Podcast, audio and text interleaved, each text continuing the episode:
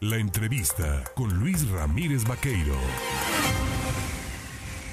7 de la mañana con 22 minutos. Y usted en, San Lázaro, ahí en la Cámara de Diputados, en la Ciudad de México, pues se ha dado una reunión por parte de los integrantes de la Comisión de Hacienda y Crédito Público. Recuerde que la Cámara está compuesta por muchas comisiones que analizan todos los temas de importancia y relevancia que se llevan hasta la Cámara de Diputados para convertirse, analizarse, bueno, ver si se vuelven leyes, se modifican, en fin. En esta comisión de Hacienda, alguien de Morena, de este grupo mayoritario, presentó una iniciativa para modificar pues eh, el tema de los créditos de nómina a través de lo que se denomina cobranza delegada. Y esto permitiría, o abre la puerta inclusive,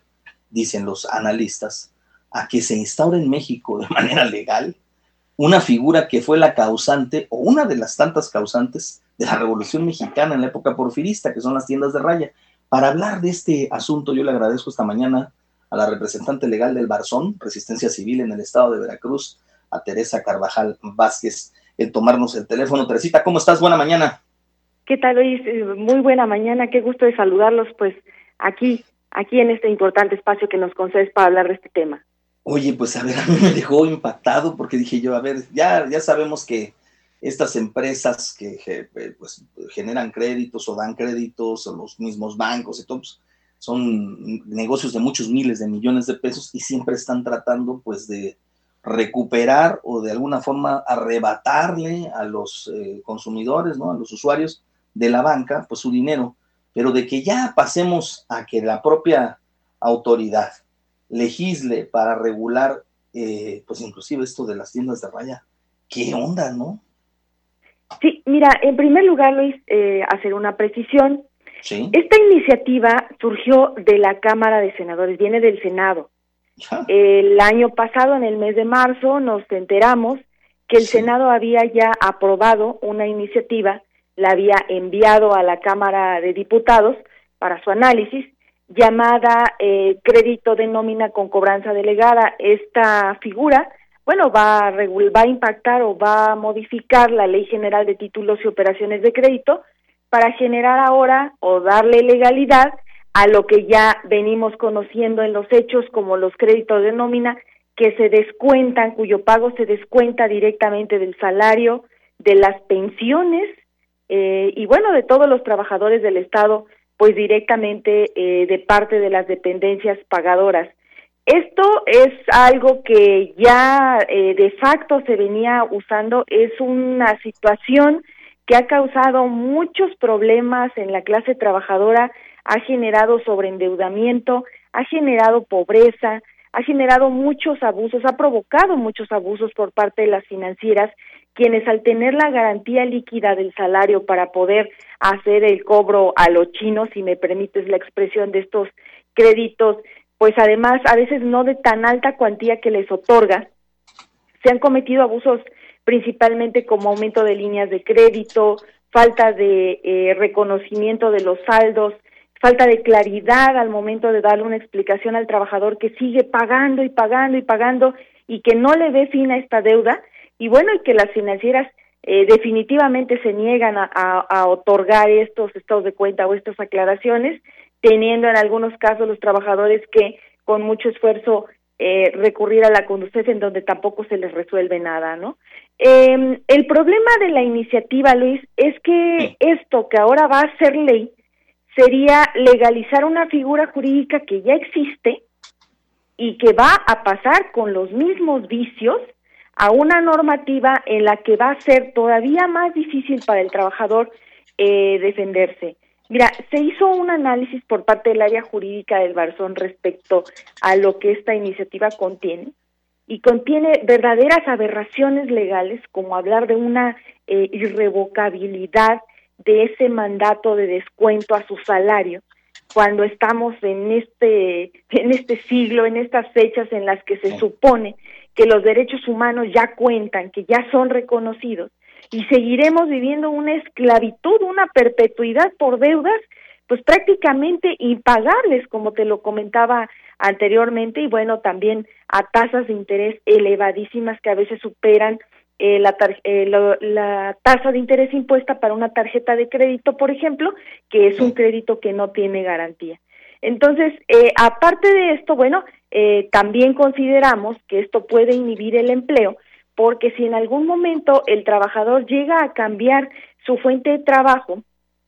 el nuevo patrón tiene la obligación de suscribir ahora eh, una nueva obligación para con el acreedor con la finalidad de tener que responder por este descuento. Es decir, el patrón eh, anterior o el actual se va a convertir en un depositario de este dinero. Y en caso de que por algún problema de índole administrativo, alguna situación que pudiera ser ajena a su voluntad, eh, al tener la calidad de depositario puede ser embargado también en sus bienes, el patrón, la empresa, la, la parte pagadora, por parte del acreedor, es decir, la ley dice se va a tener acción ejecutiva en contra del retenedor. Entonces, si te das cuenta hasta aquí, bueno, son dos circunstancias bastante graves que se están contemplando en esta ley. Esta ley está hecha para facilitarle la cobranza a los bancos con estas terribles cifras que tenemos eh, pues de insolvencia que hay por la pandemia, además que se han venido a complicar por la pandemia, y ahora, pues con esta ley lo que se pretende es que los bancos y demás entidades financieras puedan facilitar su cobranza, porque ya no van a tener necesidad siquiera de ir a un juicio, de contratar a un abogado, el deudor va a perder el derecho de ser oído en juicio, de poder rebatir la tasa de interés, de si se le cometió algún abuso, no, porque de manera directa su sueldo se va a embargar, por decirlo de algún modo, para poder hacer un pago eh, quincenal o mensual, dependiendo de todo esto. Ahora, otro de los riesgos es que los descuentos pueden ir a sueldos, sobre sueldos, pensiones, indemnizaciones, cuando sabemos que las pensiones jubilatorias son inembargables por disposición de la ley y además por criterios jurisprudenciales que ya han emanado de la Corte. Entonces es una ley que definitivamente tiene que ah, eh, tener un análisis mayor, es como lo hemos estado proponiendo desde la legislatura pasada, como ahora lo estamos planteando ante esta legislatura que está conociendo con la Cámara de Diputados, concretamente la Comisión de Hacienda, la iniciativa tiene que mejorarse porque sin duda tenemos un crédito de nómina de facto que está operando, que está operando con falta de regulación, en la ilegalidad porque los trabajadores firman un mandato eh, civil para que su patrón se convierta en el cobrador de la deuda y bueno, esto es algo que no debe de permitirse. Entonces, lo que estamos buscando nosotros es que la iniciativa se abra a debate, lo propusimos en la anterior legislatura, lo estamos pidiendo ahora, un debate multisectorial en el que incluso también los acreedores, los bancos, las sociedades financieras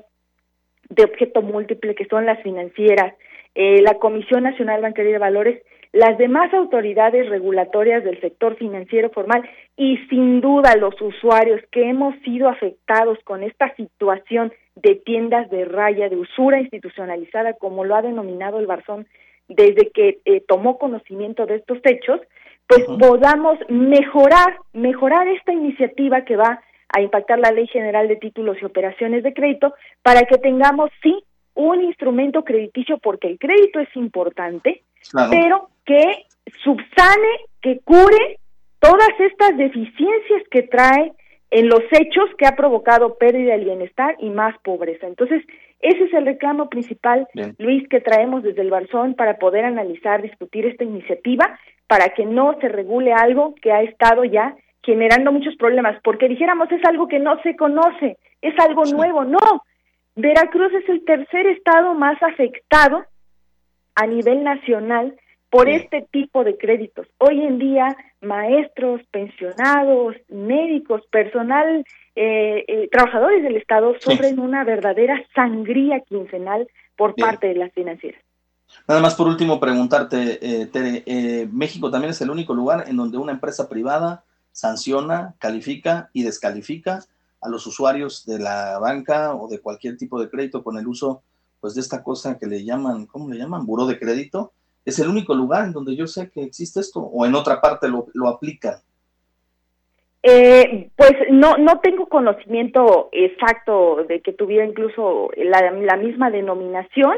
Sin embargo, eh, bueno, sí, también el Buró de Crédito es otro de los grandes pendientes que se tienen eh, para modificar y hacer arreglos para que cumpla con la verdadera función, Luis, porque ha habido, hay también un Buró de Entidades Financieras que es el BASE, pero bueno, ¿qué, qué, te puedo yo contar de la Conducef? Un, eh, una comisión que pues es un basurero actualmente, está totalmente desmantelada por la austeridad, está al frente un personaje que no sabe nada de defensa y mucho menos de usuarios de servicios financieros y que debiera renunciar ya como lo hemos estado exigiendo desde el año pasado.